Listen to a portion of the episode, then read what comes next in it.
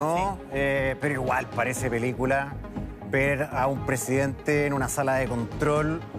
Casi que le faltó que el botón rojo estuviera al medio. ¿Ah? Miren lo que voy a hacer.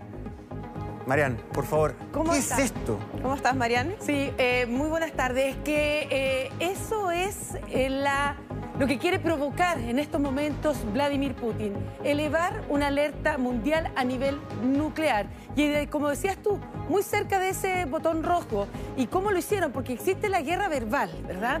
Pero ya cuando estamos mostrando el poderío nuclear, ya sube evi- evidentemente el tono. Y como tú lo decías muy bien, ha supervisado esta mañana el presidente de Rusia eh, realizando estas pruebas nucleares, lanzaron misiles balísticos también de crucero en Kamchatka y en el Ártico. Un proyectil eh, balístico fue disparado, por ejemplo, hacia el extremo oriente de Rusia y en las aguas del mar de Barents.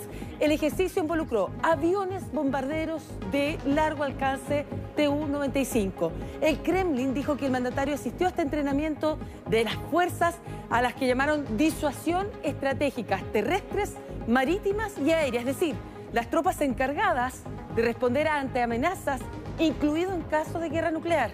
Es un ejercicio entonces que invo- involucró una serie de bombardeos, sobre todo de ese nivel. Formaron entonces a las fuerzas que están equipadas con misiles de alcance intercontinental, con bombarderos estratégicos de largo alcance, de submarinos y buques de superficie y de la aviación naval. Escuchemos el reporte que hace esta mañana, una vez realizado ese ensayo, el ministro de Defensa hacia el presidente Putin. Camarada comandante en jefe supremo, de acuerdo con el plan de entrenamiento para las Fuerzas Armadas de la Federación Rusa bajo su liderazgo, se está realizando un entrenamiento para supervisar a las fuerzas que llevan a cabo las tareas de entrega de una bomba nuclear masiva. Se resolverá el ataque de las fuerzas ofensivas estratégicas en respuesta a un ataque nuclear enemigo.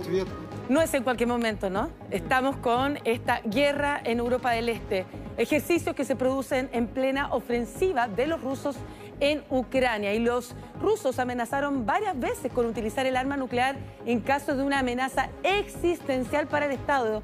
Es por eso que ha hablado esta mañana el líder de la OTAN, reaccionó ante este nuevo escenario. Es el secretario general Jens Stoltenberg que ha, dicho que las acusaciones rusas de que Ucrania se está preparando para usar una bomba sucia son claramente falsas y que van a estar muy atentos a los próximos pasos del Kremlin. Escuchemos. La retórica nuclear del presidente Putin es peligrosa, temeraria e irresponsable. Cualquier uso de un arma nuclear en Ucrania cambiará fundamentalmente la naturaleza del conflicto. El presidente Putin sabe que una guerra nuclear no se puede ganar y nunca se debe librar. Y también sabe que habrá graves consecuencias. Claro, no es primera vez que la OTAN lanza advertencias a Rusia. Lo ha hecho desde que se inició la invasión el 24 de febrero en adelante. Pero, evidentemente, Vladimir Putin está en una encrucijada que algunos ven es muy peligrosa. El que no tenga una salida a la situación a la que se ha llegado en este conflicto y que podría ser entonces que tome una medida más drástica, como por ejemplo abusar armamento nuclear.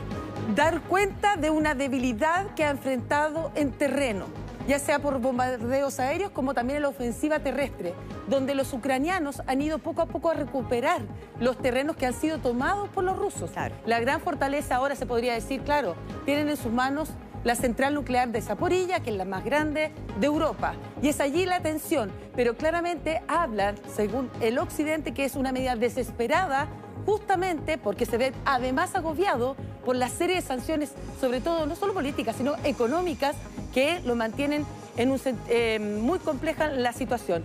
Y como si fuera poco, más tensión nuclear. Claro. No solo desde Rusia. Pasemos a ver por qué.